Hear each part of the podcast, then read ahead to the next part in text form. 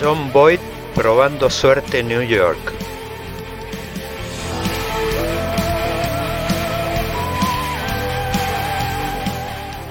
La mano justiciera de John Wayne matando a Liberty Balance.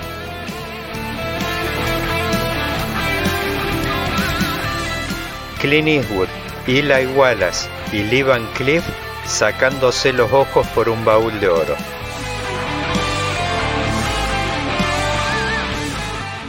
El duelo inolvidable entre Henry Fonda y Charles Bronson.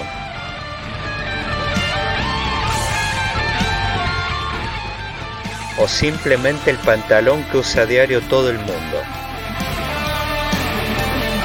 Vaquero, un podcast de política.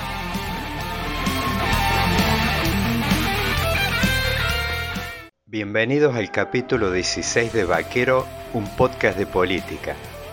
Una de las novedades de las elecciones de medio término fue el crecimiento de Javier Milei en la ciudad de Buenos Aires. Con el objetivo de analizarlo, hoy conversaré con el diputado local Eugenio Casiels, hombre cercano al fogón del economista que quiere terminar con los privilegios de lo que él denomina casta política. ¿Podrá hacerlo o será apenas una golondrina que no hará verano? A continuación, tendré un jugoso mano a mano con el politólogo Lucas Romero, titular de Sinopsis, una firma de opinión pública joven muy prestigiosa. ¿Qué conclusiones se pueden extraer del 14N? ¿Qué elecciones anteriores son comparables?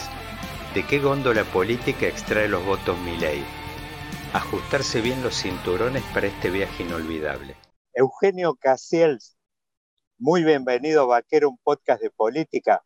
Además, a ver, digo, me gustaría siempre presentar, eh, siempre lo hago con, cuando hay amigos de por medio, presentar por ahí la credencial más importante que es nuestra amistad, antes que nada.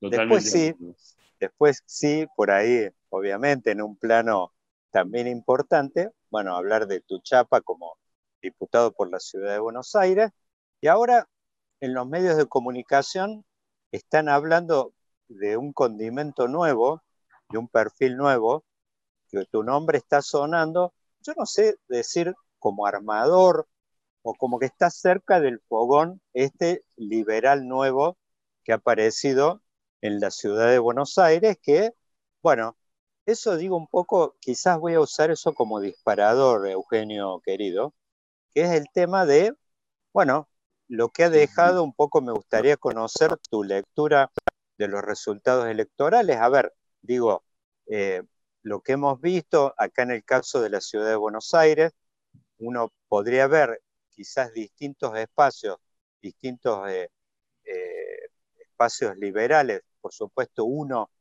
me parece más nítido con un armado, un partido propio como el de Javier Milei, pero después también apareció otra lista compitiendo dentro de la interna de Juntos por el Cambio, que yo creo que de alguna manera, yo diría que fue una picardía, quizás no sé si de Horacio Rodríguez Larreta en particular, o, de los armadores de Juntos por el Cambio, de auspiciar, fogonear algún espacio dentro de Juntos por el Cambio que de alguna manera tabicara el crecimiento de este espacio que venía por afuera y también de alguna forma darle contención a los halcones que usando la terminología de Jorge Asís habían sido enjaulados dentro de la interna Juntos por el Cambio y puntualmente sabemos de que Patricia Bullrich quería competir, vemos que tiene una amistad eh, notoria, vemos fotos con alguna cierta simpatía, inclusive ella mencionó en alguna oportunidad que le interesaría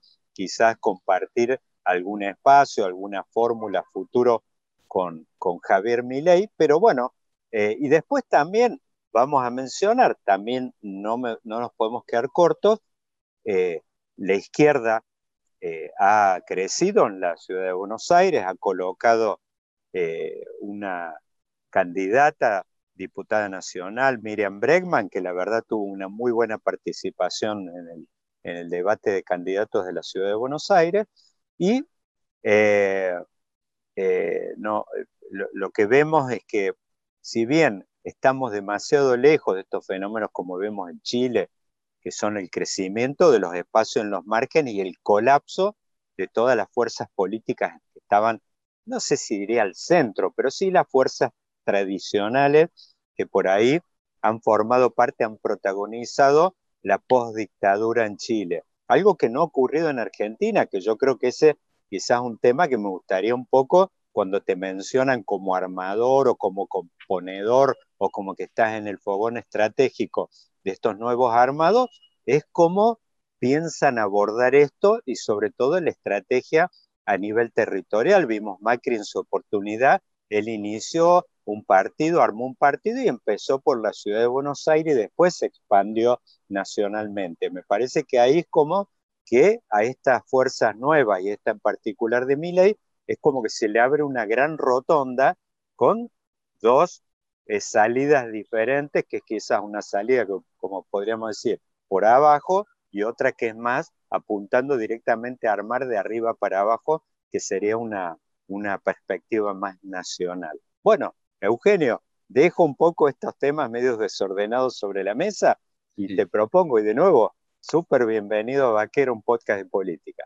Gracias, Dani, una alegría, una alegría que podamos intercambiar un ratito. Como bien decías vos, la característica principal que nos une no es la política, sino la amistad. Y sos una, gran persona y hemos, hemos construido a través de los años una, una relación de amistad y lo que, lo que pone muy contento, que me puso muy contento cruzarte ayer por la calle, que fue, me fui rápido porque estaba yendo a ver a Boca y no llegaba, ¿viste?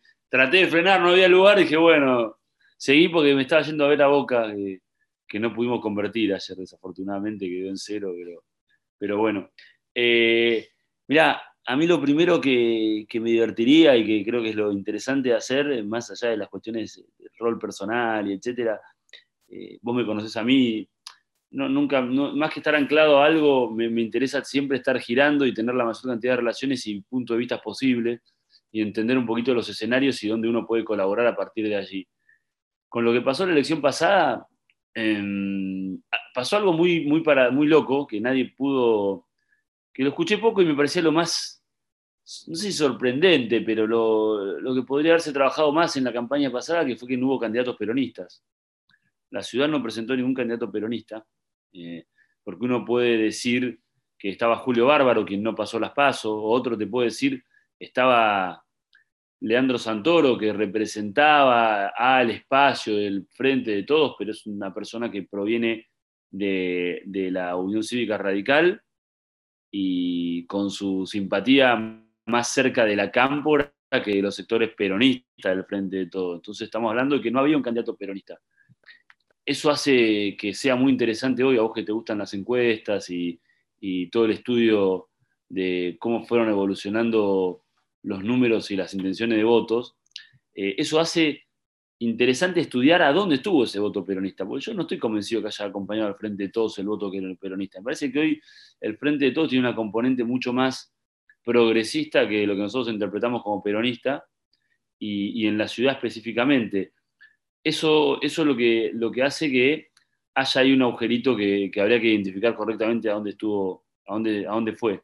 Seguro estuvo muy dividido ese voto, o sea, no me parece una locura que algunos puedan acompañar a Rodríguez Larreta, me parece que no, porque hoy el pichetismo y todo eso está cerca de Cambiemos, digo, el, peronista de la biela, como le gusta decir a, algunos de nuestros amigos.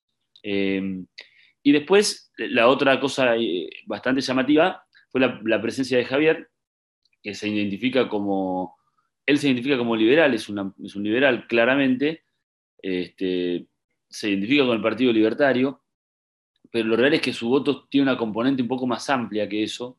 Digo, yo creo que el componente de Javier hoy eh, tiene un componente peronista de aquellos que, que se sentían identificados con Menem, con un corte liberal, pero proveniendo del peronismo. Tiene una componente, eh, por supuesto, liberal en su máxima expresión, algún componente conservador en algunas cosas, aunque, aunque Javier no sea conservador, digamos, cuando tienen que elegir en la pecera van para ese lado. Este, tenías un armado en la lista con una buena segunda candidata a diputada nacional que expresaba algunas ideas muy claras, que era la única que las expresaba entre todos los candidatos visibles tenías un buen primer legislador, que es, amigo nuestro también, que es Ramiro Marra, que la realidad era distinto de lo que, de lo que el resto de los espacios expresaban. Eh, y me gustaría que quede claro algo que va más allá de esto, que es lo que antes eh, trataba de decir, que es que me parece que el componente más importante de Javier no son aquellos que se sienten identificados con una ideología, cualquiera de las que nombramos antes, sino aquellos que están cansados, que habitualmente en Argentina pasa, hay un ciclo que se repite, que la gente se cansa de lo que, presenta la política, pasa en Latinoamérica, digo, esto de, de alguna manera de Cast va por ese lado también, lo que pasó con Bolsonaro, lo que pasó con Bukele, lo que pasó, digo, viene pasando, pero eh, en el caso de Javier tiene que ver con eso, cuando vos, haces un análisis con el de Miriam Bregman, yo creo que, que hasta en un punto Javier tiene gente que antes votaba a la izquierda, porque la izquierda en Argentina no siempre es acompañado por gente que piensa como ellos, sino con gente que dice quiénes quieren romper todo, quiénes están cansados del sistema. Y lo más parecido al hartazgo siempre es la izquierda. Bueno, en esta oportunidad lo más parecido al hartazgo es Javier Milei. Entonces digo, la pecera de Javier es, muy particular. Por eso me parece que lo divertido, va, decir lo divertido en un contexto como el que estamos viendo en nuestro país, digo, lo, lo que interpela, a decirlo mejor, lo que interpela a uno es interpretar bien qué es lo que está expresando Javier y cómo uno empatiza o no con eso que presenta Javier. Yo empatizo con esta idea del status quo, de que Argentina, que la Argentina que se endeuda sistemáticamente y le tira el problema a las generaciones que vienen después, se tiene que terminar. Se tiene que terminar. Eso se tiene que terminar. Pero porque tenemos la capacidad de ser un país distinto. Tenemos la potencialidad de vivir mejor. Tenemos la, las herramientas, los insumos, el capital humano, tenemos todo para estar mejor. Y lo que nos limita son las malas decisiones que se viven tomando. Eso y algo que Javier, yo identifico que está dentro de lo que Javier define como status quo, que tiene que ver con, un sistema que no funciona. Y para mí lo más grave del sistema que no funciona son las políticas eh, que alternan completamente cada vez que cambia un gobierno. Es otra de las cosas que tiene que cambiar. Si nosotros queremos ser un país serio, hay algunas líneas que venga quien venga, se tienen que mantener. O sea, no podemos creer si viene un gobierno que tenemos que vivir del campo, si viene otro gobierno que tenemos que vivir de los servicios, si viene otro gobierno que tenemos que vivir de, no sé, de la minería. O sea, nosotros tenemos que entender qué país somos y algunos grandes ejes rectores tienen que estar más allá de los actores y de los partidos políticos que vengan. Algunas definiciones tienen que estar tomadas y mantenerse. No podemos ser más rehenes de ese sistema de que si viene el peronismo dice que lo que estuvo antes mal, y cuando viene Macri habla de la pesada herencia durante cuatro años, y cuando viene Cristina habla de que Macri fue al Fondo Monetario, y cuando viene Alberto, digo, no podemos más jugar esa dinámica. Y eso también es el status quo que tiene nuestro país. John Boyd probando suerte en New York.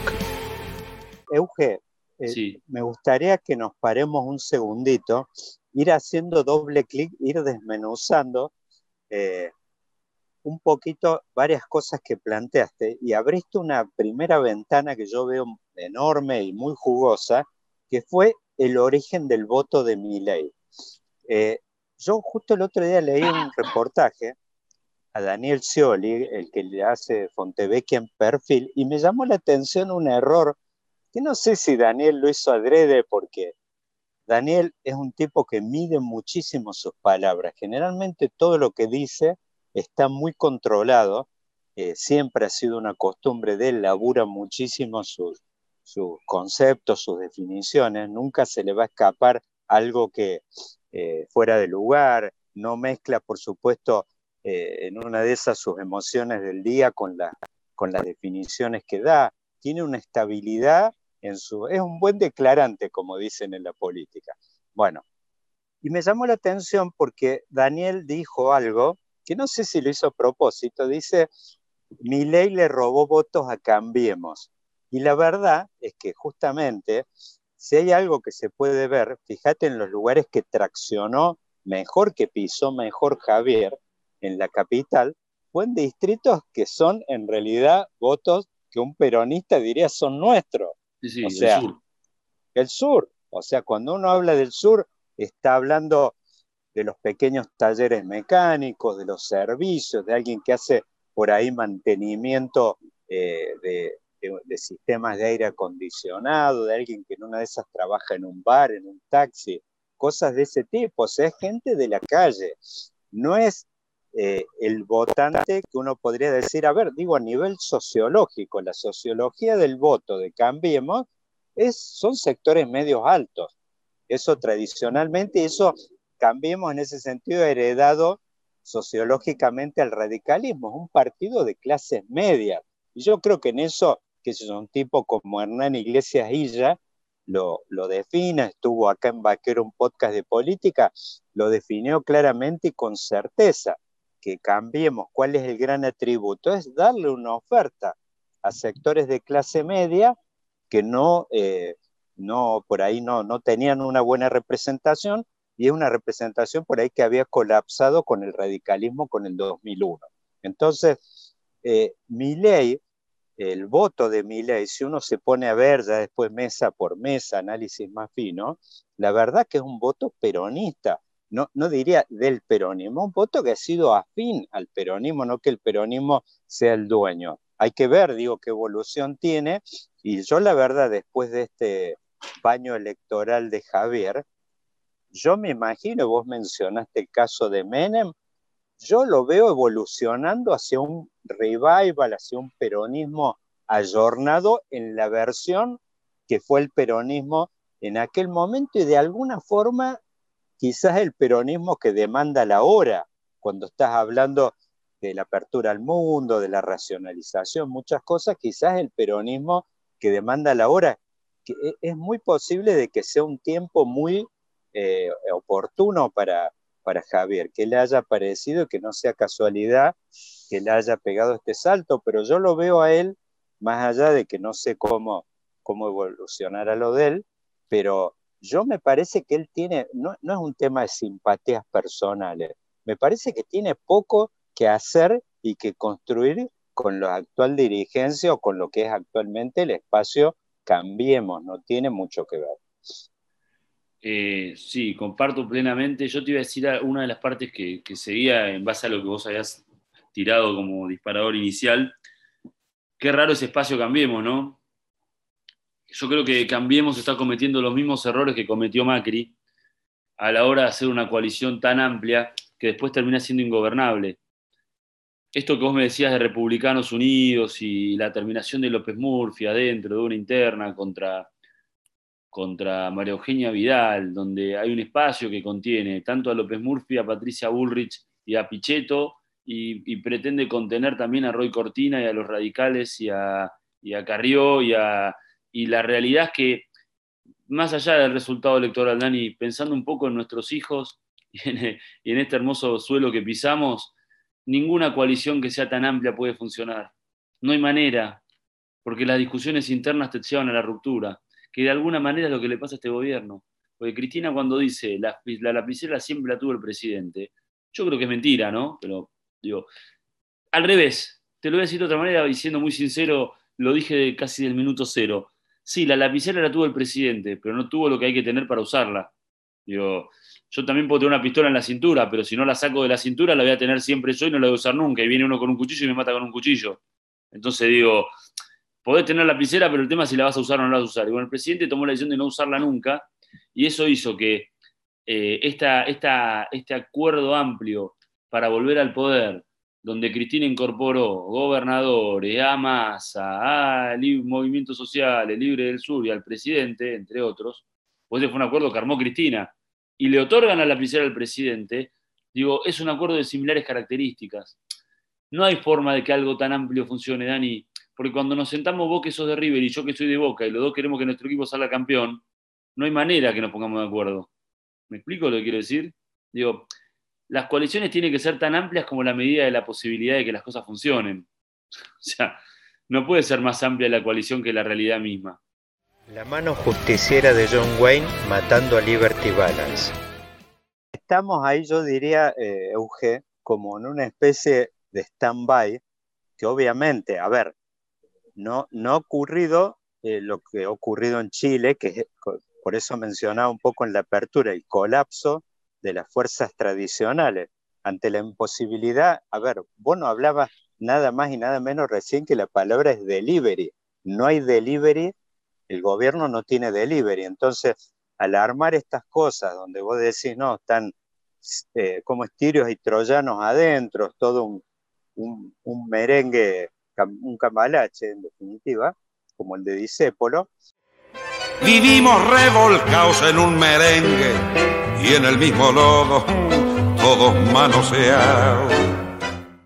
Tenés mucho problema de, para que haya delivery de políticas, entonces ahí ves, en realidad, quizás sea el signo de estas coaliciones, por definición, nadie tiene la lapicera, porque como vos decías, Alberto no la tenía, quizás Macri tampoco, hay que ver en qué medida, fíjate el esquema que armó, armó una jefatura de gabinete bicéfala, Macri, y con dispersión de la autoridad económica, que el Banco Central por un lado, eh, la Secretaría de Hacienda, vimos esa interna tremenda en aquel momento de cambiemos entre Sturzenegger y Pratt Guy, eh, eso prácticamente, imagínate, con, con un esquema donde la jefatura de gabinete no sé, eran como 10, 15 controllers para que algo eh, funcionara, este, este, esquema de Quintana y Lopetegui, luz de mis ojos 1 y 2. La verdad es que eso hay una realidad y quizás algo que hermana las experiencias de estas dos grandes coaliciones, es que no han funcionado, no han tenido delivery, o sea, fracasaron algo que los ha hermanado. Ahora hay algo que es cierto, es de que se les raspó, hay una realidad, vos ves que el espacio este Juntos por el Cambio rindió menos en la elección de la ciudad de Buenos Aires, hay una realidad, y seis diputados menos en el bloque ahora proyectando diciembre, o sea, se ha raspado, ha habido un crecimiento de los espacios borde, tanto por derecha por izquierda. Ahora, hay que ver eso lo que sí, el sistema argentino demuestra que las fuerzas tradicionales tienen una resiliencia bárbara y ahí me gustaría un poco aguijonearte en tu calidad, yo diría, no sé si de armador, pero si alguien cercano al fogón. ¿Cómo, están ¿Cómo están maquinando esto respecto a lo que sería el boceto, el bosquejo de un armado nacional cuando te encontrás con esta realidad que mientras más te vas internando adentro, mayor potencia o, mayor incidencia tienen estas fuerzas tradicionales que están muy vinculadas al status quo y al fracaso. Mira, nosotros eh, lo que estamos avisorando, bueno, como primera medida es entender, el, para, para no caer en los errores que otros cometieron, entender a nuestro espacio. Nuestro espacio es un espacio que principalmente está compuesto por, la vocación de, jóvenes, de jóvenes de cambiar el país. Digo, que aún en muchos casos son chicos que no, piensan estrictamente igual, no, estrictamente no piensan igual, en, algunos, en otros casos sí, digo, mayoritariamente son, son gente eh, que es liberal, que está muy interesado en, la situación económica del país, eh, que mayoritariamente no militaron en otras fuerzas políticas, muchos de ellos nunca votaron, digo, pero para poder armar algo serio y disciplinado hay que entender a nuestro espacio. Y nuestro espacio es un espacio que viene a cortar los malos hábitos que tiene la política. Principal medida, principal dimensión. Digo, si vos me decís si lo más importante de todo es el factor ideológico para convocar, yo te diría que no, eso queda en segundo plano primer plano es la, es la, buena intención y la vocación de transformar las cosas, de cambiar ese status quo. Este, a veces le preguntan a Javier, pero usted habla bien de tal dirigente o tal otro, y él lo que dice claramente es, la casta son aquellos que vienen haciendo que nuestro país sea víctima de una situación repetidamente y no tienen vocación de cambiarlo porque sacan beneficios personales.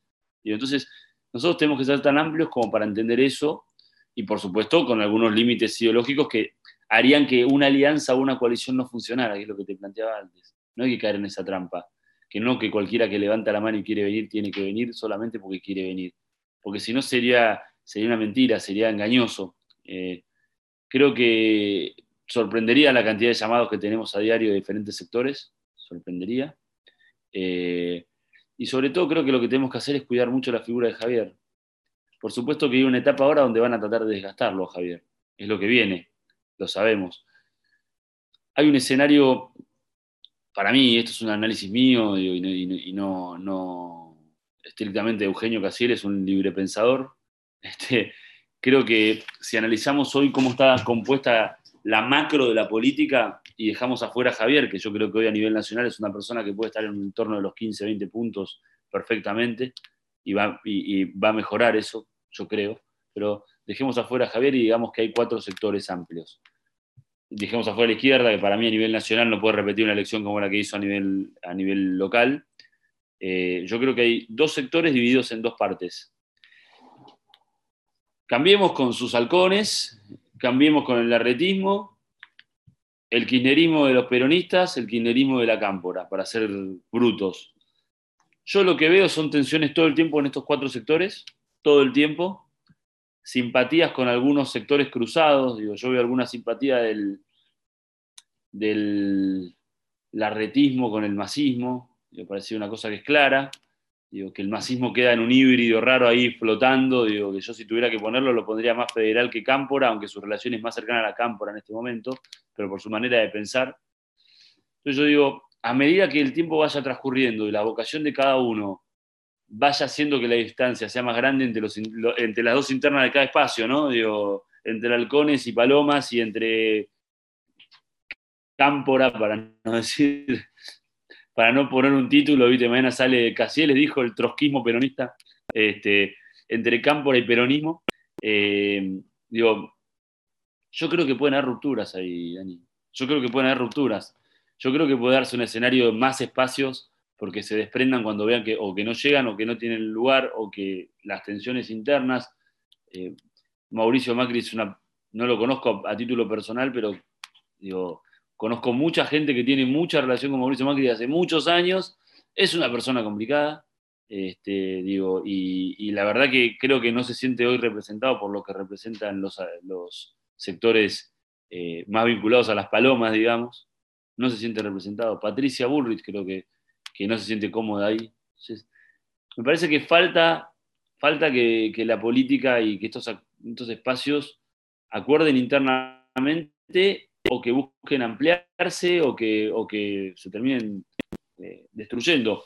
Si el peronismo ve que no gana, no sé si va a acompañar un candidato de la cámpora de repente. Si vos me decís que el candidato de la cámpora tiene 50 puntos, y lo van a acompañar porque el peronismo tiene, tiene esa afición al, poder. Pero... así es, en realidad hay una mala la marcha, no, no, no la escribieron bien ahí en esa parte, viste, dice todos unidos triunfaremos, en realidad es todos unidos y vamos a triunfar.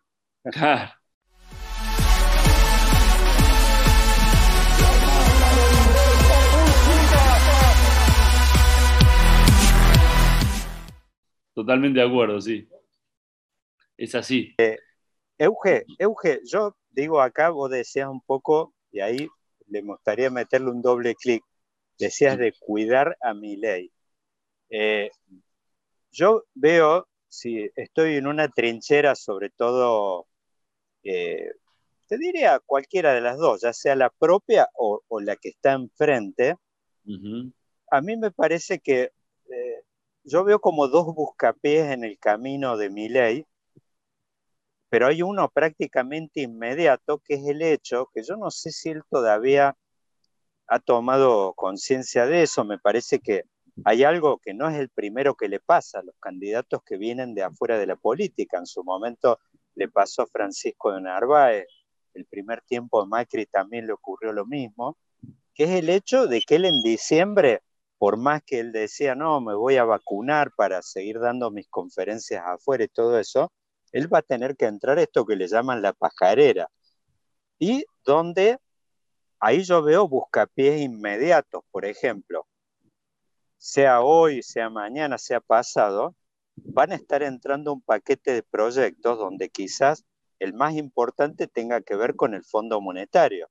Y vemos, por ejemplo, dentro de ese mismo arco, más allá de que veo que hay divergencias, no sé si mismo Milei puso algún tipo de, paño frío respecto a la posibilidad de armar algún bloque con Expert.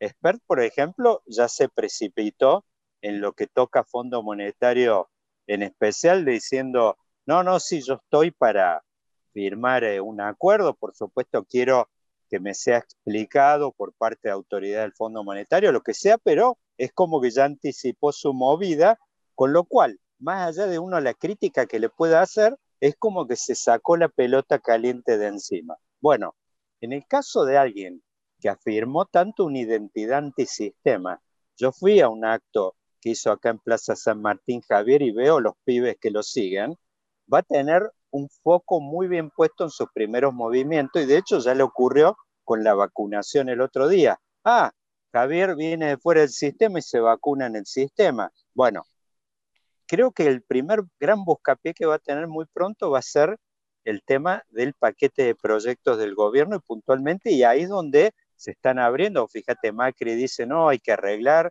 Lilita Carreo dijo, no, no, este tema del Fondo Monetario. O sea, da la idea como que cambiemos, está anticipando una postura positiva. Ahí Javier va a tener su foco, pues yo te diría que es el tema más trascendental y que está vinculado a la administración de uno de los temas que fue pilar de la prédica de Javier, que es el tema de la conducta fiscal de la Argentina para los próximos años, su conducta eh, respecto al gasto público.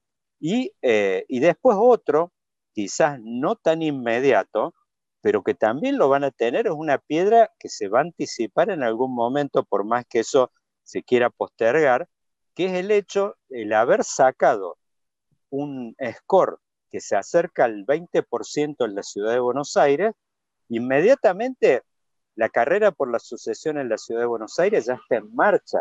En algún momento va a aparecer o te lo van a preguntar o la realidad mismo te va a empujar de la propia base electoral y te van a decir, che, flaco, ¿cuál es el candidato de Libertad Avanza en la ciudad de Buenos Aires? Mirá que el año que viene ya van a estar todos peinados con el traje puesto. Ya se ve algunos que ya han largado hace rato, pero acá me parece como que veo los dos temas, el más inmediato, como te decía yo, la pajarera, y el inmediato, y donde me parece, yo te digo esto como de afuera, me da la impresión de que se le presentan grandes desafíos, me parece que todavía eh, Javier cuando él habla de que se tiene que ir a dar sus conferencias, todavía él no sé si ha caído y se ha puesto tipo como Batman cuando bajaba con el tubo a la baticueva, no sé si todavía se ha puesto el traje de político orgánico. Por más que él diga soy antisistema, ya es orgánico, tiene un diploma. Vos lo conocés bien a eso. Sí, sí. Mira, como primera, primera gran definición, yo creo que Javier va a seguir siendo antisistema por más caro que le pongas, porque ser antisistema, digo, hay algunas cosas que van a ir apareciendo que yo no puedo spoilear, por supuesto, pero Javier tiene grandes definiciones y su primera definición es esta de ser anti-status quo.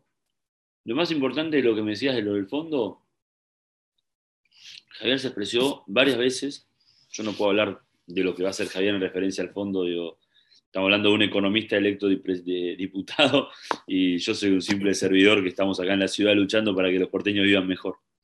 Pero, pero lo que tiene muy claro Javier es que él está en contra de cualquier situación que haga que las generaciones futuras tengan que pasar pagando sus vidas con su esfuerzo por las malas decisiones del presente. Es una gran primera definición. Y entonces yo, yo esperaría un poquito que Javier haga público esto, yo no, no, no sé finalmente bien qué, análisis hizo Javier, lo charlo, todo, pero él tiene, tiene de alguna manera el honroso título de ser uno de los eh, economistas más respetados de Latinoamérica. Así que yo Pero, Euge, yo, ahí mi duda es esto. Más allá de que todavía hay conciencia de que hay un cable de alta tensión que está casi dentro de los próximos 20 pasos. Sí, yo, te, digo, sí, hay conciencia y también hay una plena confianza en la capacidad de Javier. ¿eh? Digo, es un tipo mucho más capaz de lo que mucha gente cree eh, que va tomando todo con, calma, este, aplacado, está muy tranquilo. Eh, su cabeza hoy está puesta en cómo armar equipos porque creemos que va a haber situaciones donde se va a necesitar eh, equipos economistas importantes. Creemos que el país no va a encontrar respuesta en lo más inmediato con la deuda que tenemos que renegociar y con la deuda que vamos generando día a día. estamos en una situación muy apremiante. Entonces, difícil es para, Javier y etcétera empezar a pensar en términos de, cómo viene la política sin empezar a pensar cómo viene la cuestión económica. Te soy sincero, tuvimos una charla esta semana de esto. O sea, nuestra principal preocupación es, lo grave que vemos que está la situación en el país, económicamente hablando. Con referencia al rol de Javier, quería tocar un poquito eso.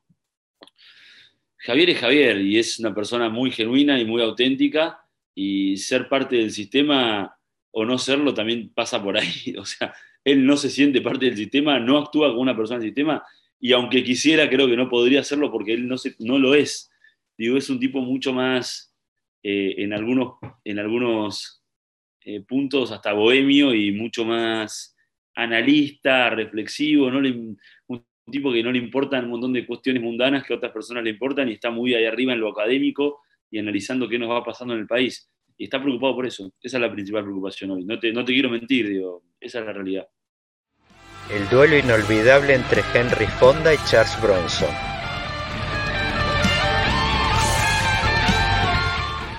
Ya te digo, es difícil hay veces porque, bueno, obviamente que son todos temas que requieren un estudio minucioso, eh, eso sin duda, y digamos, y habla de la seriedad de cualquier, por supuesto, diputado que en definitiva tendría que estar haciendo un pronunciamiento y después el día, eventualmente su voto, el día que llegue el momento, que sea una cosa que esté muy, muy fundamentada y argumentada. Me parece que en el caso de él en particular, por el posicionamiento que ha construido, eh, en, particular este tema eh, antisistema, y después además otro tema que es un poco lo que, volviendo al tema donde hablábamos de la lectura electoral, de que en cierta forma eh, él tiene en este momento un foco de atención porque aparece como una punta de lanza eventualmente de un peronismo ayornado a esta época y a los desafíos de la época. Y yo digo ahí, ya yendo un poco a las características del peronismo, el peronismo es un partido de conquistadores, es un partido donde quizás hoy mismos dirigentes que lo están verdugueando lo están mirando con mucha atención cuando están en off respecto a qué movimientos a qué movimientos hace y a... no, perdón que te interrumpa, pero te quiero decir una cosa, un, datito concreto de lo que está diciendo vos.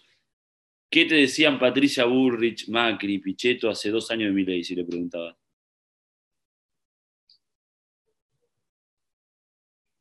¿Eh? Sí, sí, lógico. Lógico, sí, esa, esa es la característica, digamos, como que uno mueve el mojón y vos ves las mismas cosas que en su momento decían, no, un tipo, hoy mismo, yo te digo, en el arco de colegas míos, de analistas políticos, dicen, por ejemplo, que la verdad es esto, una cuenta fría le da respaldo a eso. Dicen, no, es una tercera fuerza más, ya hubo un montón en el pasado, que la UCD, el, Frepaso y otras. Caballo. claro, y cosas de ese tipo que siempre aparece, que la verdad es un análisis fundamentado donde eh, eh, quizás eh, hay, hay, un cierto toque o dejo de bajarte el precio, pero, pero yo siempre estas cosas, como ocurre siempre, digo, bueno, hay que prestarles atención y sobre todo hay que prestarles atención respecto a un clima de época. También eso es un poco lo que te quería quizás, eh, eh, quizás ya pensando en el cierre de esta charla, que tenés obviamente un clima de época y un eje con el cual Javier ya ha hecho algunos pronunciamientos respecto, se ven claramente, inclusive hasta adhesiones por parte de los Bolsonaro desde Brasil, de Cas desde Chile, o sea, hay como, eh, esto está como dentro de un eje, como diríamos, de un internacional, algunos dicen populista de derecha, de derecha, como quieras llamarle, no me preocupa tanto eso, pero sí aparece como parte de un entramado donde él eh, parece que es parte de un juego más amplio que el juego eh, totalmente local. Yo por ahí, Euge, me gustaría quizás dejar un, un, minutito final como para cerrar tu, participación en Vaquero, un podcast de política, que espero que sea la primera, que es el tema de la ciudad de Buenos Aires puntualmente, que es donde vos tenés tu chapa y tu banca legislativa. Eh, la verdad es que a mí hay un tema, el otro día eh, leí algo de la reta, él habla, obviamente, está embarcado en un proyecto nacional, eh, que, que, me parece también en parte está forzado por, primero por la propia silla de la ciudad de Buenos Aires. Los últimos dos presidentes no peronistas han salido de la ciudad, tanto Macri como de la Rúa. Es una realidad que la ciudad pone presidente. Ese es un tema. Y después otro que a él se le acaba el horizonte electoral, no puede competir de nuevo, eh, salvo que lo haga en otro plano ya legislativo, pero la reta con esa impronta que tiene más de hacedor, sería como una especie de, jubilación, me imagino, para, para él. Eh, a mí hay algo de, declaraciones de la reta que eh, el otro día veía algo que me, incomoda en el sentido que él habla de, no, tenemos que exportar el modelo de gestión de la ciudad de Buenos Aires al resto del país. Yo digo, y esto no queriendo alimentar estas grietas que hay, que son estúpidas, pero cuando hablamos de Buenos Aires hablamos de una ciudad que en el primer centenario fue una de las de los seis países Argentina mayores receptores de inversión extranjera directa de la época, Buenos Aires la, la, gran receptora de eso, Buenos Aires una ciudad cosmopolita, triple de ingreso per cápita que cualquier otra provincia de, del resto del país, el primer centenario, vos Parque, toda la ciudad con, con infraestructura sanitaria ya a mediados de la década del 50, o sea, no tiene absolutamente nada que ver. Eh, este es un país que en muchos aspectos hay que armarlo, hay que armarlo, o sea, no, no es esto. Y esto está hecho y obviamente que siempre se puede mejorar, pero está hecho. Eh, ¿cómo, ¿Cómo pensás un poquito el futuro eh, de, la ciudad de Buenos Aires en particular? Vos tenés un ojo puesto, tenés tu representación acá, y cómo ves que puede esto compaginarse un poco con esta aparición de este nuevo espacio político que, bueno, es una voz y va a tener voz en la legislatura, de hecho, de la ciudad de Buenos Aires. Sí, sí, sí, mirá, ahí vos decías algo, primero, déjame empezar por una primera parte, que es lo que decía de la reta cuando hablaba de llevar el modelo de la ciudad al resto del país. Me sorprende muchísimo. La reta es alguien con quien en muchas oportunidades yo no pienso igual, la mayoría capaz, pero es alguien a quien respeto, me parece una persona inteligente y que trabaja. Eso yo no lo pongo en duda y me parece que eso hay que subrayarlo. Me sorprende que alguien con la inteligencia de la reta plantee eso, porque venimos de que Macri planteó exactamente lo mismo. De hecho, llevó a las ciudades que eran socias de ellos eh, y un montón de cosas más para mostrar el modelo de la ciudad en el resto, y ya vimos que eso no funcionó. O sea, Argentina la ciudad de Buenos Aires representa en población cerca del 10% de los argentinos. Si tuviéramos que definir eh, qué, cómo mejor representada está Argentina, claramente no es en la ciudad de Buenos Aires la mejor referencia. Digo, porque tenemos que ser sinceros, digo, la ciudad de Buenos Aires es la más beneficiada del país. Se me sorprende esa apreciación de la reta. La ciudad de Buenos Aires tiene algunas, cosas, algunas deudas pendientes importantes, que tiene que ver con esto que vos decías, con la capacidad económica que tiene versus, versus el sur de la ciudad. Porque cuando vos vas al sur de la ciudad hay lugares donde no hay cloaca, eh, no hay calle, no hay agua potable, no hay, o sea, y nosotros nos ponemos a pensar un poquito eso, decimos qué es lo que está pasando. Y, y ahora que lo digo, lo pienso, vos lo decías hace un rato, decías, a Javier le fue bien en el sur de la ciudad. Digo, hay una parte de la ciudad que está completamente desatendida. Después hay un montón de mentiras hermosas que marketineramente nos venden y nos convencen de que bla, bla, bla, bla. La realidad es que la, presión impositiva de la Ciudad de Buenos Aires es ridícula. ¿Cómo vive la gente? Hoy, hoy una persona que tiene un sueldo promedio en el país apenas le alcanza para pagar un alquiler. Fin. Entonces digo, y los, los aumentos son constantes. Ahora hoy, no me acuerdo el número exacto, eh, el aumento de taxis. Todos los días abrimos el diario en torno al 30%, ¿no? Estamos hablando para ser claro, pero no acuerdo si fuera 30 redondo. Eh, todos los días salimos los diarios y aumenta la presión tributaria en, en Buenos Aires. Nos hablan de tránsito y transporte, que es su banderita, siempre fue la bandera, y cuando nos hablan de tránsito y transporte tenemos al ministro, al ministro diciéndonos que pintaron, pintaron estaciones de tren, de subte, que agregaron un bicicletero en la estación de Palermo, digo, y vas al bicicletero y no hay bicicletas en el bicicletero, digo, siguen poniendo bicisendas cuando el mundo fracasó el sistema de bicisendas. yo no estoy en contra de la bicicleta y vos sos un fanático que te encanta la bicicleta y lo sé, Dani, pero digo, la realidad es que en el mundo retrocedieron con la medida de la bicicenda. Clint Eastwood, Eli Wallace y Lee Van Cliff sacándose los ojos por un baúl de oro. Pero en ese esquema además que vos pintaste recién, el resto del país se parece mucho más a la ciudad, al sur de la ciudad de Buenos Aires, justamente que, a esta área que la verdad es esto. Vamos a, a ponernos, digo, una ciudad maravillosa, obviamente atrae turismo internacional porque tiene cosas de, características más. Fue una ciudad cosmopolita antes que San Pablo, más allá que hoy San Pablo es una ciudad más rica, más pujante, con, mayor cantidad de millonarios y todo eso. Pero Buenos Aires, sin duda, lo que te digo yo, es que cuando hablan de exportar, el resto del país en general se parece justamente a donde pisó mucho Javier Milei, a donde le fue bien. pero aparte te digo algo, vos sos cordobés, Dani, ¿no? Cuando a un cordobés le dicen queremos llevar el modelo de la ciudad, hablando ya fuera de la, política pública y si es bueno o es malo, ya te, ya te entró mal el tipo ese.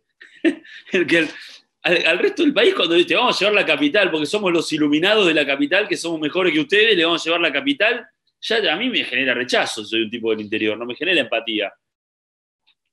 A ver, algo que está a flor de piel en cualquier cordobés, justamente, que dice el tipo, tengo que viajar el colectivo, me cuesta 55 pesos y acá me cuesta 21, las tarifas y un montón de cosas, donde obviamente yo digo, hay una historia detrás, hay una cantidad de cosas, entiendo que hay que atender otras situaciones, pero la verdad es que, bueno, eh, ya te digo, me parece que es parte de una realidad que la entiendo perfectamente y es más, felicito a quienes administran las cuestiones comunales de la Recoleta, de Belgrano, Palermo, barrios maravillosos, ahora donde estamos, yo estoy a donde estamos charlando ahora justamente, la posibilidad de disfrutar el espacio público acá. Es única, es un espacio público como el que quizás ves en París, pero la verdad es esto, si yo esto lo convierto en una plataforma política nacional para la Argentina, estoy haciendo caer a todo el mundo en una trampa y además que me parece que tuvo una prueba ácida, primero con De la Rúa algo, pero después, sobre todo con Macri, donde se encontraron con una realidad donde, que bueno, obviamente no encajaba con, con todas estas cosas. Sin un proyecto de país. Es lo que hablamos cuando empezamos la charla. Cuando no hay un proyecto de país, no hay manera que la cosa salga bien porque estás improvisando todo el tiempo y estás viendo lo urgente y no lo importante de vuelta. Cuando no hay proyecto de país, estás sobre lo urgente nada más y nunca sobre lo importante. Ese es el problema. El duelo inolvidable entre Henry Fonda y Charles Bronson.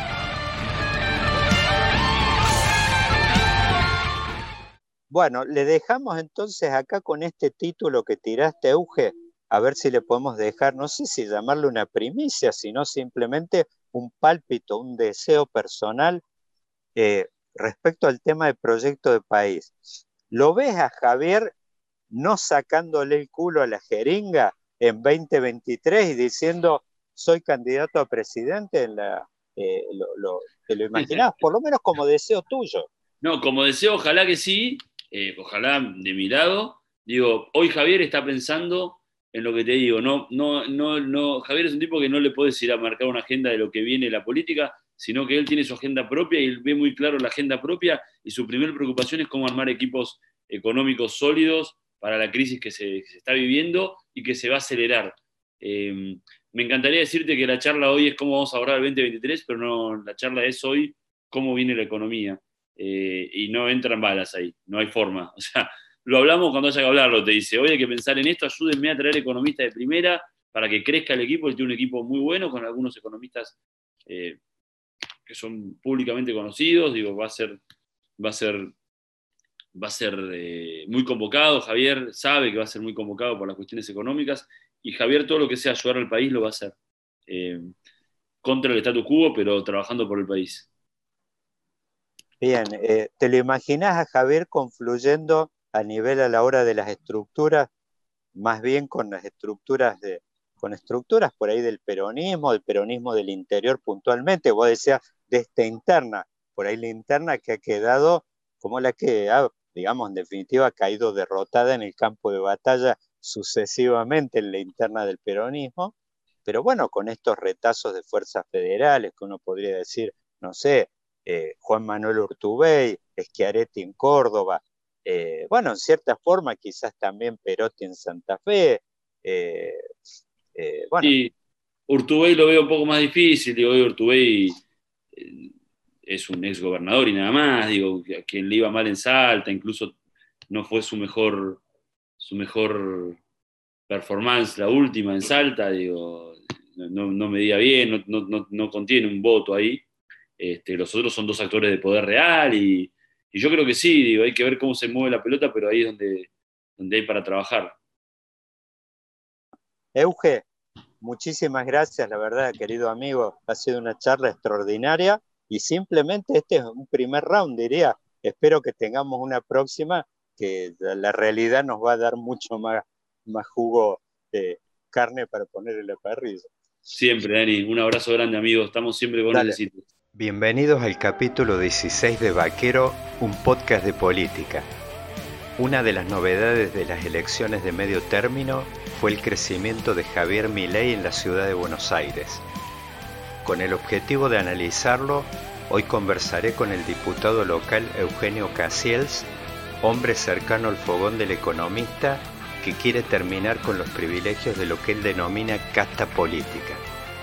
¿Podrá hacerlo o será apenas una golondrina que no hará verano? A continuación, tendré un jugoso mano a mano con el politólogo Lucas Romero, titular de Sinopsis, una firma de opinión pública joven muy prestigiosa. ¿Qué conclusiones se pueden extraer del 14N? ¿Qué elecciones anteriores son comparables? ¿De qué góndola política extrae los votos Milei? Ajustarse bien los cinturones para este viaje inolvidable. Lucas Romero, muy bienvenido a Vaquero, un podcast de política.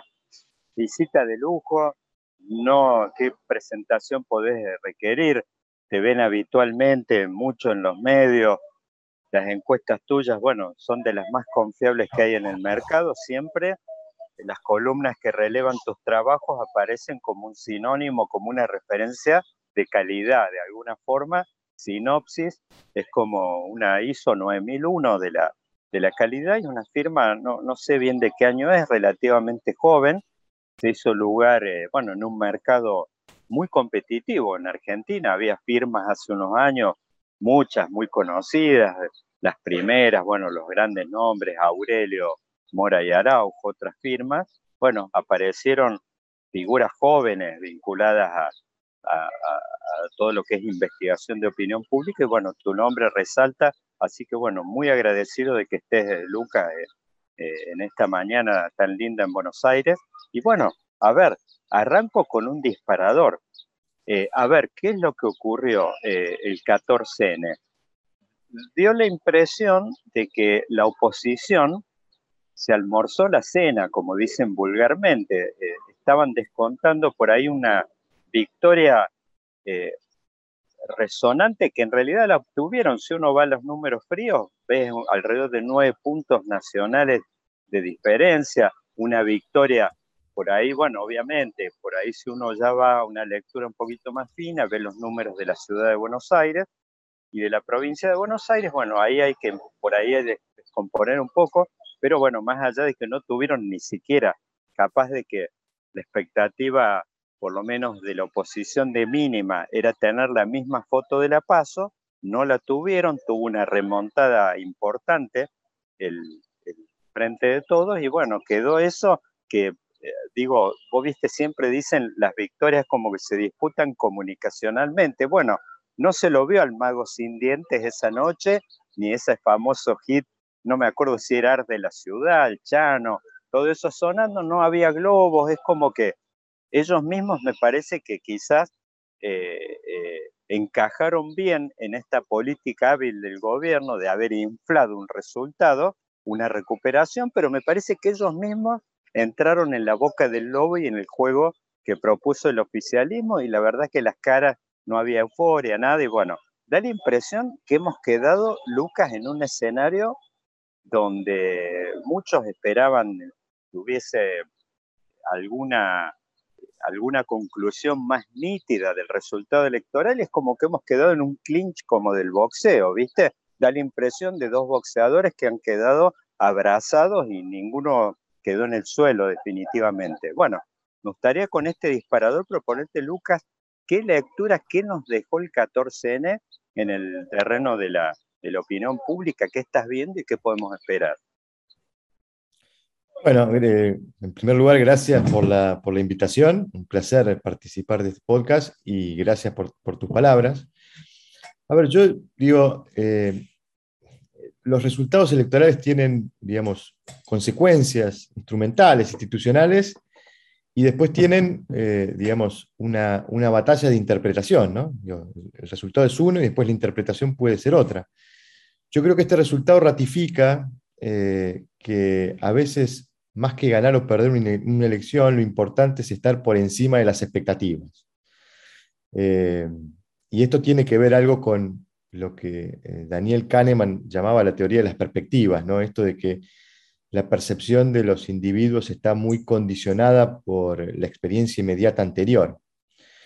Kahneman explicaba esta teoría con un ejemplo muy práctico que se entiende muy fácilmente. Si vos pones una de tus manos en una palangana de agua helada y otra de tus manos en una palangana de agua caliente, las dejas allí en unos minutos y después pones las dos manos en una palangana de agua templada, la palangana que viene del agua caliente va a sentir el agua templada fría y la palangana que viene del agua fría va a sentir el agua templada caliente. Bueno, esto es un poco la, la, descripción gráfica de la teoría de las perspectivas de Kahneman. Bueno, el agua del oficialismo venía de una palangana de agua helada y pasó a un agua que estaba fría, pero se sentía caliente, ¿no? Y creo que esto describe un poco lo que pasó el 14, ¿no? Había una expectativa de que el resultado podía ser aún más, eh, más eh, profundo, más negativo que el de las PASO, no ocurrió eso, lo contrario, sino que logró el gobierno eh, a nivel nacional mantener más o menos la diferencia, en provincia de Buenos Aires achicarla, y esto les permitió construir una interpretación positiva del resultado, eh, y por sobre todas las cosas, validar los cambios que se habían producido después de las pasos. ¿no? Eh, y digo validar porque eh, claramente el presidente primerió a todos y rápidamente trató de instalar la idea de que no iba a haber más cambios, también como consecuencia de la dificultad que le ha resultado a este gobierno producir cambios, ¿no? un gobierno que eh, ha tenido muchas dificultades, ya lo sabemos, en, el proceso de toma de decisión, también dificultades para producir cambios en sus equipos de gobierno. ¿no? Digo, cada vez que tuvo que remover un ministro, eh, el presidente tuvo que demorarse mucho tiempo para, para, producir los cambios. Así que creo que el gobierno aprovechó, eh, digamos, ese triunfo sobre las expectativas, digamos, no solo para presentar el resultado de, de, forma conveniente, hasta incluso exagerando la, derrota como si hubiera sido un triunfo, sino también para no producir cambio, que era eh, algo que creo que Alberto Fernández eh, necesitaba para poder avanzar rápidamente con la agenda postelectoral, que era una agenda muy compleja y que es la que estamos viendo hoy. ¿no? En términos instrumentales, siempre los procesos electorales producen digamos, un efecto en términos de recursos políticos. No pareciera ser una elección que nos deja grandes cambios, si bien es cierto, el gobierno perdió el quórum en el Senado, digamos, eh, uno debe concluir que se trata más de un aspecto simbólico que de poder real. El gobierno va a poder sacar leyes del Senado. Ya están algunos senadores preparando el, eh, el mostrador y la ventanilla para estar disponibles para la negociación. En diputados nos deja un escenario bastante parecido al que ya veníamos viendo. El gobierno pierde solamente dos diputados. Es decir, no parecieran ser cambios significativos en términos instrumentales. Sí hay una pérdida de apoyo de caudal electoral muy significativa. Finalmente, el escrutinio definitivo arroja una pérdida un poquitito por debajo de los 5 millones de votos. No fueron eh, eh, más de 5 millones como sí se veía en el escrutinio provisorio, pero, eh, digamos, 5 millones de votos son muchos respecto de, aquellos que habían convertido a Alberto Fernández presidente en 2019. Es cierto, comparar una elección legislativa con una presidencial, eh, digamos, tiene sus particularidades, pero en última instancia es la referencia de la cual venimos. eh, yo creo que a los efectos de entender el proceso político, es más conveniente compararlo contra octubre del 2019 que compararlo contra la legislativa de hace cuatro años atrás. Eh, este es un gobierno que ha perdido mucho caudal electoral. De hecho, hasta digo, lo podemos graficar dramáticamente utilizando la siguiente figura. Alberto Fernández se convierte junto a Fernández de la Rúa en los dos presidentes que han perdido su primera elección de medio término, eh, alguno me discutirá Cristina en 2009. Yo creo que Cristina en 2009 era un segundo mandato de un mismo ciclo. Eh, era pingüino-pingüina, pero digamos, el ciclo era el mismo. Pero hasta incluso en la contabilidad hasta uno puede discutir si Cristina perdió o no a nivel nacional, porque en ese entonces teníamos el nuevo encuentro, fue por afuera, uno puede discutir ese número. Pero claramente esto marca un, ciclo que se ha deteriorado y mucho, en buena parte como consecuencia de la pandemia. La pandemia ha deteriorado muchos ciclos políticos en el mundo y en otra parte por el incumplimiento de lo que había sido el principal mandato recogido por Alberto Fernández de las que había sido el mandato económico. ¿no? O simplemente el pantalón que usa a diario todo el mundo. Perdón, te, propongo que nos paremos un poquito. Vos mencionaste el tema de 2009 eh, que es cierto lo que dijiste, la verdad que es muy difícil comparar, uno podría decir, bueno, lo, que correría más, eh, lo que sería más lógico sería comparar legislativas contra legislativas, pero bueno, los escenarios son todos diferentes, como dijiste vos, 2009 era un escenario que la verdad era segundo mandato prácticamente, no tenía, había una continuidad, inclusive eh, creo que hubo continuidades ministeriales. Si vamos a, cuando vos decías continuidad, a ver, me parece que la gran referencia, si uno piensa, a ver, ¿cuál era el superministro? Digo, como referencia importante de que si era gobierno nuevo o no. Bueno, Julio Devido era el gran, eh, yo te diría, el gran titiritero del, del, kirchnerismo. Y bueno, ahí hubo una continuidad, me parece que no, de ninguna manera podemos pero bueno, digo, más allá de eso, eh, tomemos un poquito 2009. Uno podría decir, hay algunas cositas parecidas, que voy a decir una derrota ajustada en la provincia de Buenos Aires. En aquel momento fue eh, eh, lo de Alica Alicate, ¿no? creo que dos puntos en la provincia de Buenos Aires, o sea, una derrota. Pero, y ahí es donde yo un poco, porque de este peronismo, que estaba como aquella foto famosa de Monzón en esa pelea histórica con Briscoe, que Monzón aparece mirando el reloj, estaba, estaba pasando un mal momento, de este gobierno que hace dos meses, y yendo a lo de Kahneman que decías del agua helada que tenía el gobierno en ese momento, yo decía en varias notas, el peronismo por primera vez creo de la etapa democrática estaba sintiendo el ruido de las aspas del helicóptero. Y lo digo no lo digo como un título tirado al aire, sino de que el peronismo estaba perdiendo sus localías. O sea, estaba perdiendo feo en distritos donde juega más de local imposible. O sea, estaba perdiendo en, partidos del conurbano, el caso de Quilmes. Estaba, o sea, era un peronismo prácticamente arrinconado en unas pocas provincias del noroeste. Estaba perdiendo Chaco, no había hecho una buena elección en Formosa eh, bueno, lo vimos mismo en la, en la otra elección, Mansur terminó contando votos en Tucumán, eh, Uñac, gran esperanza blanca del peronismo federal, terminó ganando ajustado. Eh, o sea, esto, digamos, este mal clima me parece fue una, una era una situación bastante jodida.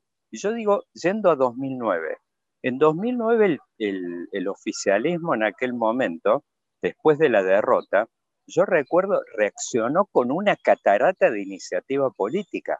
Eh, apareció, yo te diría quizás la primera, tuvo que ver, era más de orden simbólico, pero estatización de aerolíneas, metió ahí el tema de la asignación por hijo, la movilidad jubilatoria, eh, bueno, ni hablar, el tema después mete ley de medios, que tiene mucho que ver con cómo se componen las fórmulas tanto en nación como en provincia de Buenos Aires, la estatización del FJP y la ley de medios pagándole a Mariotto con la vicegobernación en la provincia en 2011. Sea, yo diría 8 o 10 hitos donde el gobierno reacciona y esto se ve, da la impresión que esta, este esquema de, de, de, ¿cómo se llama?, de coalición del gobierno, es un, es un esquema donde se procrastina todo el tiempo, la cronoterapia, no hay avances, no se hace mucho, da la idea que está en las antípodas, entonces es como que, eh, vos decís, sí, en aquel momento tuvo el condimento de la recuperación, la economía, eh, pasó el tema de la crisis financiera a nivel mundial, empezó a traccionar la economía en 2010 de nuevo, pero daba la idea de que ese gobierno era un gobierno con mucho músculo político, que esto se ve realmente muy alejado de esto. Yo pongo muy en tela de juicio o de duda con un gran signo de interrogante si vos ves de que esto puede en una de esas evolucionar en un sendero de recuperación y se vea un gobierno, un super Alberto eh, empoderado, eh, el Congreso laburando a full con catarata de iniciativas, planteando proyectos disruptivos, como podría ser, a ver, agarrar el tema al Fondo Monetario, una consulta popular, no sé, algo, digo, esas cosas muy en clave del kirchnerismo de aquella época. ¿Vos ves que el gobierno lo ves con capacidad de reacción o es un hipopótamo que se mueve lento en el agua y nada más muestra los ojos? Sí, a ver, varias cosas. Eh, hablando de continuidades que mencionabas, bueno, el 2009, eh, el mandato de Cristina tiene además la continuidad de Alberto Fernández, ¿no? Eh, el, hoy, presidente que continuó como ministro hasta después de, la crisis con el campo. yo veo muchas diferencias con aquel 2009. Claramente aquel fue un típico giro populista, ¿no? Eh, después de la derrota, ley de medios, entendiendo que los medios habían sido corresponsables de la derrota del oficialismo. Efectivamente tenemos la, la UH, tenemos la reforma política también, que fue importante y relevante, sobre todo para ordenar el proceso interno dentro del oficialismo hacia el 2011. Creo que Néstor Kirchner necesitó diseñar la primaria para contener al peronismo, para evitar más fugas frente a un escenario que parecía, eh, digamos, eh, por, lo, pronto poco optimista para el peronismo después de esa derrota. Eh, pero creo que la economía ofrecía otros márgenes, ¿no? había otros, digamos, no, tenía las, las, restricciones que hoy pareciera ofrecer la economía eh, para hacer un giro de esas características. Creo que estamos más en un escenario 2013, ¿no? en donde también perdiendo la provincia de Buenos Aires, eh, el gobierno tuvo una salida un poco más racional, intentó ordenar un poco el frente externo, la negociación con los holdouts, el arreglo con el Club de París, el arreglo de las deudas con el CIADI, eh, paga la deuda con Repsol por la estatización de IPF, había un, giro más racional, fue el del 2013, que, que termina, culmina con el fallo de Griesa, y que creo que ahí Cristina hace una lectura geopolítica interpretando que, bueno, eh, no estaban dadas las condiciones para favorecer un gobierno y su continuidad en 2015. Eh, aún así, el gobierno llegó, después de, ese giro racional de 2013, llegó competitivo a 2015, porque en última instancia Scioli pierde por, eh, en el balotaje por algo más de dos puntos. Pero creo que hoy la economía ofrece, digamos, otras estrecheces, ¿no? Y, creo que, eh, digamos, me voy a detener también en el punto que señalás respecto de esta tendencia a la procrastinación. Yo creo que hemos hablado mucho, pero claramente es el principal problema que enfrenta, este ciclo. ¿no? Este, digamos, si uno piensa a los gobiernos como un sistema de toma de decisiones, eh, bueno, el diseño institucional pone en la cabeza del presidente ser la última instancia resolutiva de, las decisiones de un gobierno. Es el presidente quien tiene que imponerse por sobre las diferencias que puedan existir en un gobierno, en una coalición. Bueno, esto no está ocurriendo en este ciclo del Frente de Todos. Claramente el presidente no es quien tiene la última instancia de resolución, a pesar de las cartas de Cristina. Hemos tenido bastante evidencia para confirmarlo. Y creo que este sistema de, yo le llamo sistema de doble conforme, ¿no? Porque, digamos, pareciera que las decisiones se toman eh, en función de lo que Alberto Fernández cree conveniente, pero si Cristina avala, si Cristina confirma. Eh, y creo que ahí cae un poco esta negociación con el fondo, ¿no? Hubo una necesidad de tratar de obtener de parte de Cristina las condiciones mínimas para negociar ese acuerdo. Pareciera que Cristina dio esas condiciones. Es lo que está haciendo Guzmán.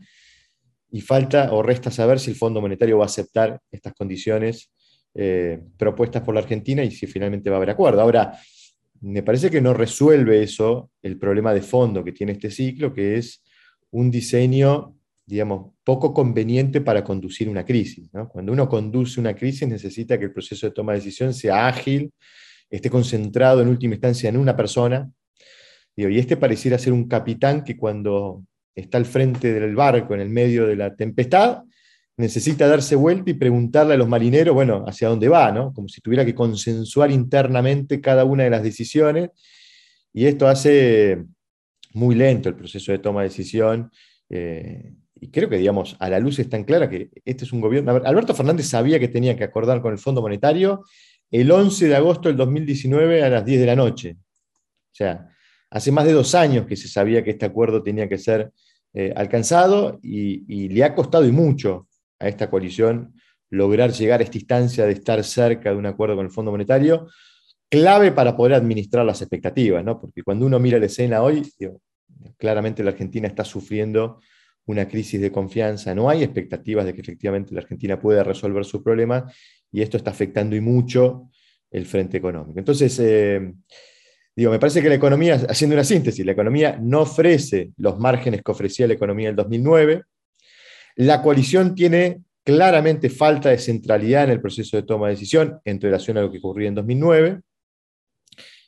Y creo que los problemas económicos por delante por resolver no son ni por asomo los que tenía la economía en 2009, con lo cual eh, eh, no, veo, no veo que veamos un sendero de recuperación política como se vio en 2009.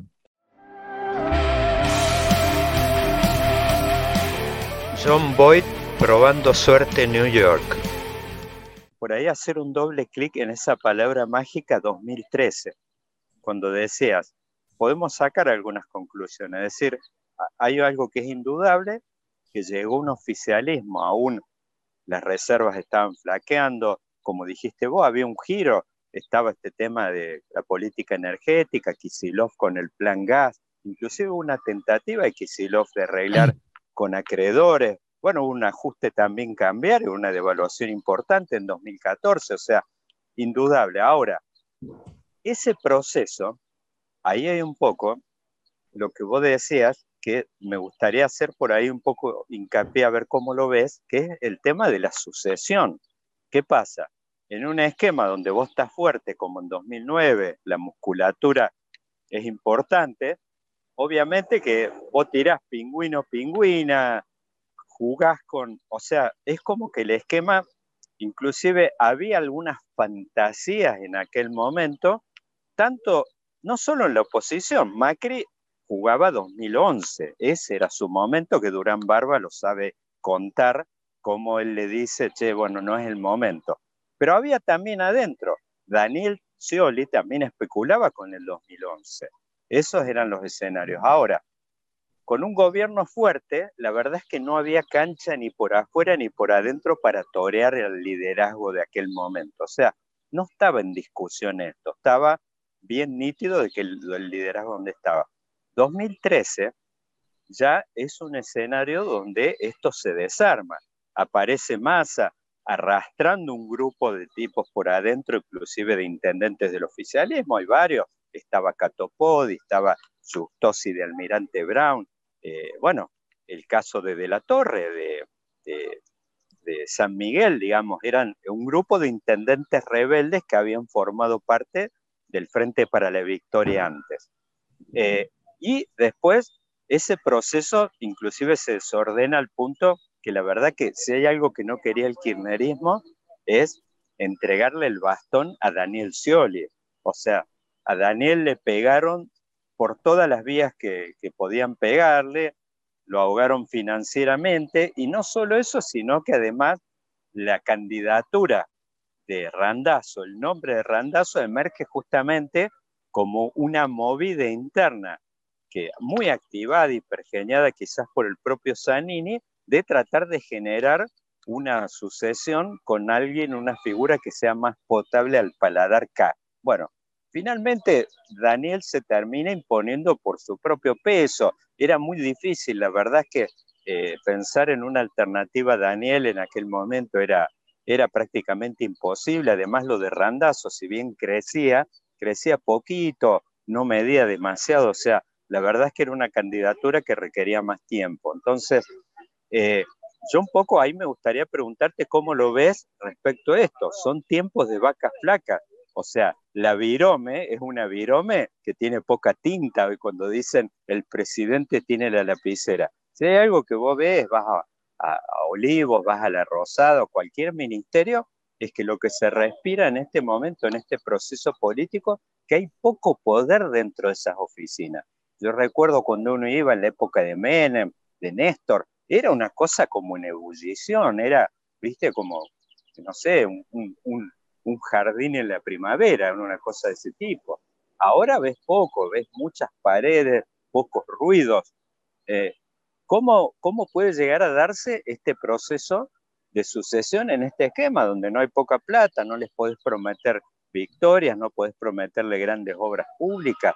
Eh, ¿cómo, ¿cómo, se va a ordenar el oficialismo en este tránsito? Y si ves que emerge algún tipo de candidatura nítida. Hoy a dos años, ¿quién puede decir con certeza eh, va a seguir siendo Alberto? Puede ser Massa, Axel, la propia Cristina, digo, o sea, todos eh, están todos como en una sala de terapia intensiva.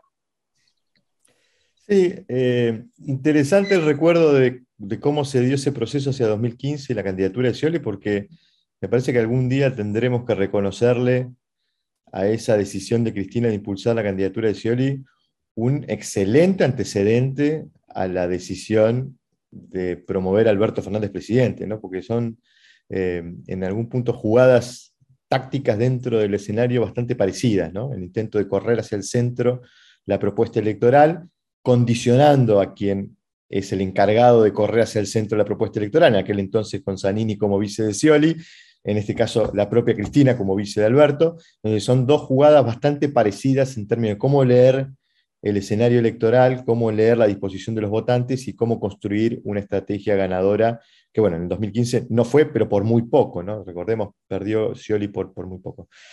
Eh, otra diferencia interesante para pensar Perdón, Luca, uno podría decir que cuando las vacas están flacas eh, giran hacia el centro y cuando están gordas se radicalizan, algo así. Sí, yo, creo que Cristina tiene construida su posicionamiento en la escena. Ella no tiene, digamos, eh, hay que reconocer que los actores tienen límites en, sus movimientos. Eh, y si no, valga el ejemplo de Massa, ¿no? Que, digamos, se ha movido demasiado en el escenario y lo ha pagado en términos de imagen y, reputación. Eh, Cristina creo que cada vez que quiso construir una propuesta más amplia y, eh, digamos, llevar esa propuesta hacia el centro, encuentra algún vehículo, alguna figura que le permita hacer ese movimiento. ¿no? Fue Scioli en 2015, fue Alberto Fernández en 2019. Eh, ella prefiere, digamos, conservar ese posicionamiento, un poco también para cuidar su, su propio perfil. Pero digo, en esto de hacer comparaciones, creo que la diferencia también con 2009 es que en 2009 no había una oposición amenazante. Fíjate que Cristina, aún perdiendo la provincia, eh, y, esta discusión de si ganó o no a nivel nacional, que tiene que ver una cuestión de contabilidad, pero redondeando los números, el Frente para la Victoria sacó en 2009 alrededor del 30% a nivel nacional. Ninguna fuerza política logró sacar más del 30%. O sea, no había una oposición amenazante. Y eso es paradójico porque al no haber una oposición amenazante, el incentivo de la fractura es distinto. Los que quieren desertar del oficialismo, bueno, tienen alguna posibilidad. No hay nada que amenace en la escena. Bueno, si construimos algo eh, distinto, podemos ser competitivos pensando en 2011. había mucha más, más incentivo para, eh, digamos, desertar de aquel oficialismo que hoy.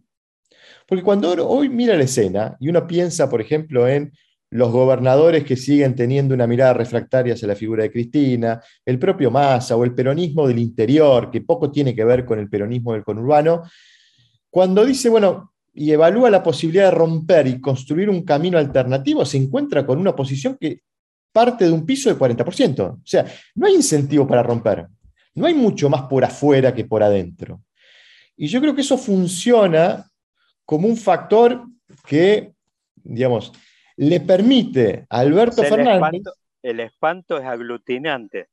exactamente, como, como hay algo fortalecido enfrente, necesariamente tenemos que mantenernos unidos, porque si no, no tenemos chance, ninguno de los dos, ni el kirchnerismo ni el no kirchnerismo que forma parte de esta coalición del Frente de Todos. Ahora, eh, y fíjate que es, interesante, ¿no? Porque yo, eh, uno ve la escena del presidente el miércoles 17 de noviembre y la leyenda que tenía atrás en el escenario decía, todos unidos triunfaremos, ¿no? tomada obviamente de la, de la marcha peronista, pero era una leyenda que se mostraba tres días después de que todos unidos habían perdido. la necesidad de recuperar el incentivo electoral para conservar viva una coalición cuyo afecto societatis es el incentivo electoral. Yo digo que el Frente de Todos es un joint venture de diferentes proyectos políticos que se, unieron para ganar la elección de 2019 y ahora están en problema porque, digo, no tienen ese incentivo electoral, no está garantizado. El pingüino, el pingüino sabía decir que la política es cash y expectativas. Bueno, no hay cash, no hay cash y las expectativas eh, las tenés que agarrar y fabricar de la nada, como el otro día, una bomba de humo, de, con, sacaste 10 abajo y tenés que generar una bomba de humo importante. Exactamente, y yo creo que por eso, digamos, fue muy sugestivo y me parece muy significativo la mención de Alberto Fernández en ese acto de que la candidatura va a surgir de una paso, esto de que el último concejal al primer al presidente van a poder. Bueno, eh, está utilizando el instrumento en los mismos términos que lo utilizó Néstor Kirchner en 2009. Le está diciendo a todo el peronismo, no, conservemos el instrumento, conservemos el frente de todo, y habrá forma después para discutir la candidatura. Nadie va a usar el dedo para elegir al candidato. Eh, ahora, yo no interpreto eso como un mensaje hacia Cristina porque Cristina ha utilizado la PASO como un instrumento de coerción para disciplinar internamente cualquier amenaza. Como ella tiene los votos y ya sabe que nadie le puede confrontar electoralmente su liderazgo, nada mejor que la paso para democratizar, eh, entre comillas, digamos, la forma en que Cristina resuelve los dilemas internos. Digo, eh, eh, yo tengo una interpretación, alguno me la cuestiona, de que para mí Cristina no usó el dedo para elegirlo Alberto Fernández presidente del Frente de Todos. Cristina lo que dijo es, hemos conformado una fórmula para ir a primaria, el problema es que nadie se la animó, y nadie se la anima porque Cristina tiene los votos suficientes para enfrentar a cualquiera. Y eso es lo que le permite conservar el lugar que ocupa en esta coalición y el liderazgo que ejerce dentro del Frente de Todos. Eh, va a ser un problema para el Frente de Todos eh, ordenar eso, pero creo que paradójicamente el hecho de que haya una oposición fortalecida, con un 40 de piso, ayuda a que estas disidencias dentro del Frente de Todos se mantengan sin romper el instrumento. Eh, y en algún punto, el hecho de que hayan perdido todos, en esta elección, nadie puede sacar el pecho, inflar el pecho y decir, acá yo gané, bueno, le permite a Alberto Fernández encontrar un, extraño lugar desde el cual recomponer su mascullado liderazgo y bueno, ver si puede encaminar algo el proceso económico para ver si puede tener alguna chance también de ser su propio sucesor en, 2020, en 2023, ¿no? Clint Eastwood, Eli Wallace y Lee Van Cliff sacándose los ojos por un baúl de oro. Sí, bueno, ahí eh, Lucas, recuerdo más, me, trae un poco la imagen del búnker de 2013, aquella elección, donde tenés que estar buscando con lupa quiénes ganaron. Recuerdo en aquel momento era el búnker en el Hotel NH Tango y habían puesto como ejemplos en primera fila a Uribarri y a Capitanich, Capitanich de vuelta en escena, porque bueno, tenés que andar buscando con lupa, che, ¿quién ganó acá? Eh, entonces, bueno, un poco, a ver, Lucas, digo... Perdón, a la sazón, a la sazón Capitanich, jefe de gabinete. Claro, tal cual. Bueno, eh, digo, ya acercándome, no, no quiero eh, transgredir el, el, tiempo que habíamos hablado, es em, eh, ¿qué, posibilidad ves ahí? Porque siempre estas cosas uno dice, el oficialismo tiene un fuerte incentivo a estar aglutinado, que es el espanto, en definitiva. No nos une el amor, sino el espanto. Será por eso que la quiero tanto. En definitiva, vos decís, ¿quién ah. tendría vida propia afuera como, una, como un electrón suelto? Y bueno, qué mejor efecto de demostración que Randazo pudiendo entrar a la Cámara ahora contando sus votos en el escrutinio definitivo. O sea, no, no, no había pasado y peleando una banca con Esper. O sea, ahí te está dando la pauta. A ver, todos los que se rebelaron, salvo Massa, quizás que fue el más exitoso en su momento, eh, la verdad es que los aplastaron. Eh, eh, Cristina tiene un disciplinador muy importante ahí.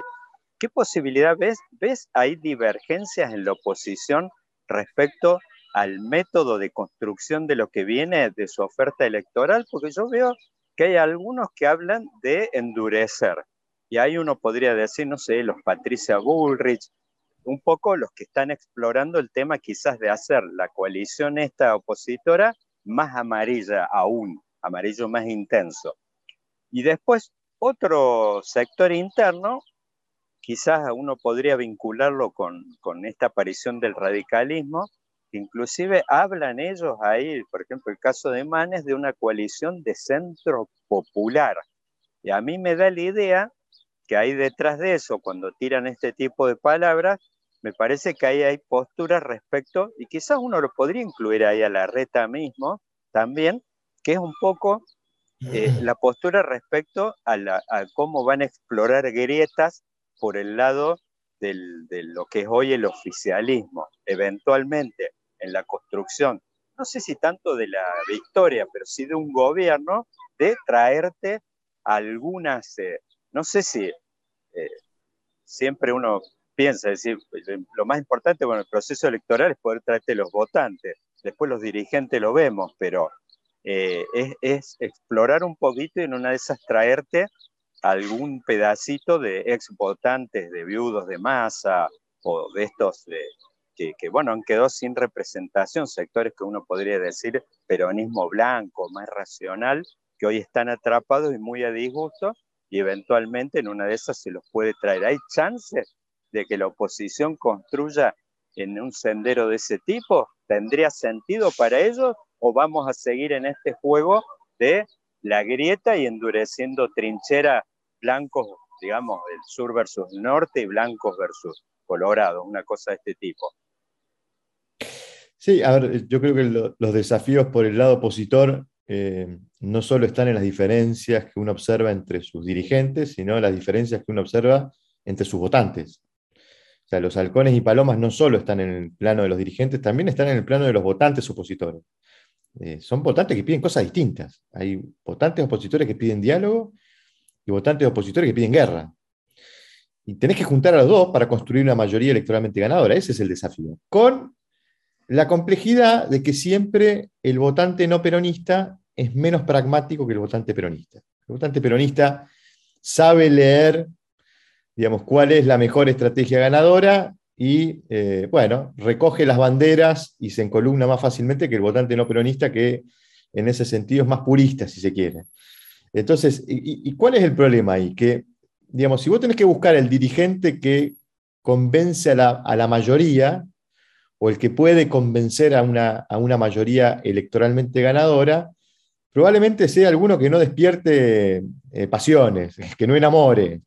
y en esto le aplica la reta, ¿no? Me parece un poco la estrategia de la reta es ese posicionamiento centrista, eh, digamos, un poco diluido en términos eh, de, la confrontación con el gobierno, que quizás en el, en el objetivo de construir una mayoría electoralmente ganadora sea la estrategia dominante, la estrategia conveniente, ahora no es precisamente el que enamora a los halcones, a los votantes, eh, digamos, más, más identificados con, eh, con, la oposición, en un sentido de confrontación contra lo que propone el gobierno y, particularmente el kirchnerismo. Entonces, es un gran desafío, sobre todo teniéndolos a Milei y a Esper, eh, pudiendo ejercer desde el punto de vista electoral irresponsablemente una confrontación mucho más franca contra el kirchnerismo. John Boyd probando suerte en New York. Bueno, quizás ahí le podamos dar un bonus a los eh, que escuchan Vaquero, un podcast de política.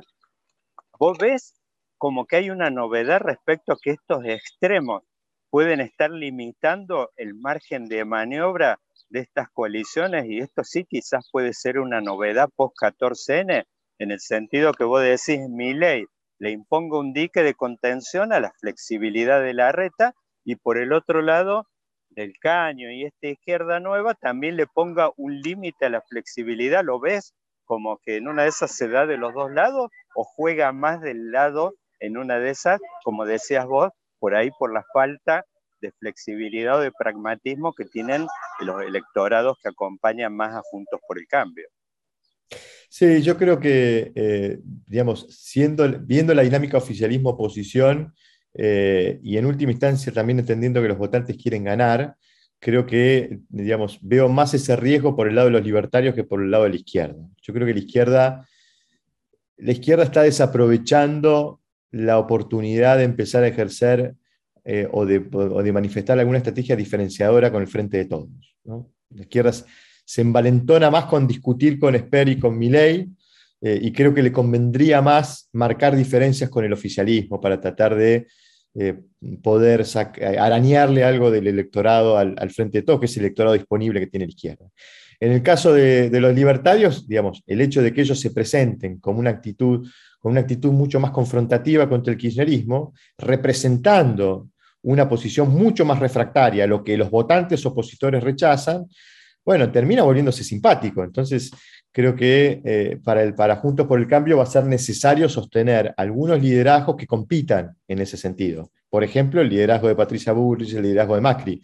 Son los que se van a encargar de ser el dique de contención para que votantes que reclaman guerra no se entusiasmen con ir hacia Milei y hacia Esper, eh, me parece que la, única estrategia posible en función de este dilema de construir una, mayoría electoralmente ganadora con votantes que piden cosas distintas es tener dirigentes que ofrecen cosas distintas.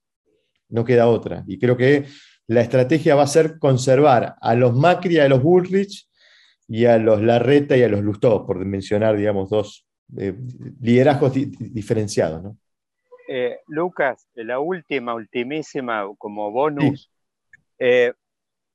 los votantes de mi ley, que justo ayer tuve una charla respecto a esto, que si uno ve dónde lo han votado, la zona sur de la capital, ahí había un poco una divergencia, pues el Scioli le dice en reportaje Fontevecchia Perfil que mi ley eh, le robó votos a Juntos por el Cambio. Y yo ahí eh, realmente tengo una duda respecto a eso porque hay distintas interpretaciones no diría votos de para que nadie se enoje, viste que todos dicen, no, los votantes no son de nadie. Bueno, digamos votantes afines a. Los votantes de mi ley, ¿son, ¿son votantes afines a Juntos por el Cambio o son votantes afines al peronismo que están hoy? Eh, ¿Dónde los podrían cuadrar? ¿Dónde los tenéis? Vos ya hay un poco apelo a tu sombrero de investigador en opinión pública. ¿Está desmenuzado, interpretado en profundidad el voto de, de ¿a dónde uno lo podría, en qué góndola lo puede poner? Bueno, la candidatura de mi ley logra lo que logró en un contexto bastante excepcional, ¿no? Digamos, eh, con un sentimiento de rechazo hacia la clase dirigente muy marcado. Nosotros siempre remarco lo mismo. Nosotros venimos siguiendo el promedio de imagen de los principales dirigentes que nosotros habitualmente medimos en 2009 ese promedio estaba en torno al 0%, o sea, había algunos con imagen positiva, otros con negativa, el promedio daba 0. Hoy el promedio está dando menos 25, o sea, hay síntomas de un, sentimiento de rechazo hacia, hacia, toda la clase dirigente, que creo que es lo que aprovechó eh, Milei. Milei tiene una, en su, base electoral un electorado que tiene una identidad más ideológica, eh, un vínculo más ideológico con Milei en el sentido de representación, y hay una porción del electorado que es un electorado que lo elige a Milei como un vehículo de rechazo hacia la clase política. Eh, y no es un voto ideológico, no, es un voto que expresa un sentimiento de bronca, no, no un pensamiento. Entonces, eh, esto es lo que a veces confunde. Me parece que Milei ha logrado recoger votos también en lugares en donde quizás desde el punto de vista ideológico no serían lugares, los lugares más eh, propicios para ir a buscar votos, pero me parece que los recoge porque ha logrado representar un sentimiento de bronca hacia la clase dirigente, eh, sobre todo en los, estratos bajos, de ingresos medios, medios bajos, eh, en un contexto Podría ser un voto transversal, tipo cachol, digamos así, que vos decís agarra de diferentes góndolas. Sí, sí, claro, el, sentimiento antipolítica no, no tiene un perfil ideológico determinado. Eh, y en un contexto excepcional, donde la gente se siente insatisfecha con lo que la política le, ha venido dando, bueno, ha logrado, digamos, eh, eh, representar esa demanda, ¿no? Una demanda de, crítica hacia toda la dirigencia política con este término casta que ha utilizado, que se ha sido un poco el, denominador de su, de su, narrativa. Entonces que esa es la explicación de por qué eh, recogió votos en, sectores en donde quizás ideológicamente uno no, no hubiera pensado que podía recoger algo. Lucas, la verdad que muchísimas gracias, una primera participación espectacular, espero que sea la primera porque nos quedamos pero con tantos temas en el tintero para profundizar y bueno, y la realidad argentina que eh, quizás para alguien que se fue hace 10 años no ve nada nuevo, pero para los que vivimos acá todos los días nos da de comer muchísimo, así que bueno, espero tenerte pronto de vuelta para, para analizar y bueno, muchísimas gracias, Lucas, de lujo. No, no, por favor, Daniel, un placer y bueno, ojalá que sea la primera de, de varias. Un abrazo grande.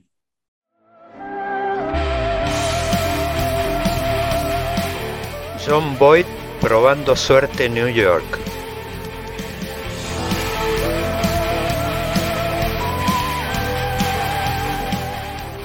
La mano justiciera de John Wayne matando a Liberty Balance.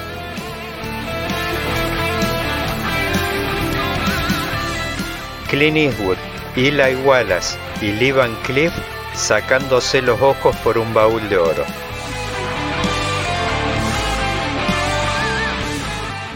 El duelo inolvidable entre Henry Fonda y Charles Bronson.